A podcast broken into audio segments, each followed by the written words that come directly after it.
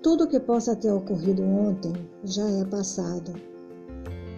Tento agregar, somando essas experiências como adubos contínuos ao meu florescer pessoal como ser humano.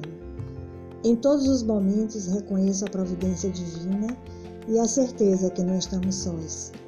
Aceito hoje como um presente maravilhoso, com grandes possibilidades de acertos, de perdão e crescimento.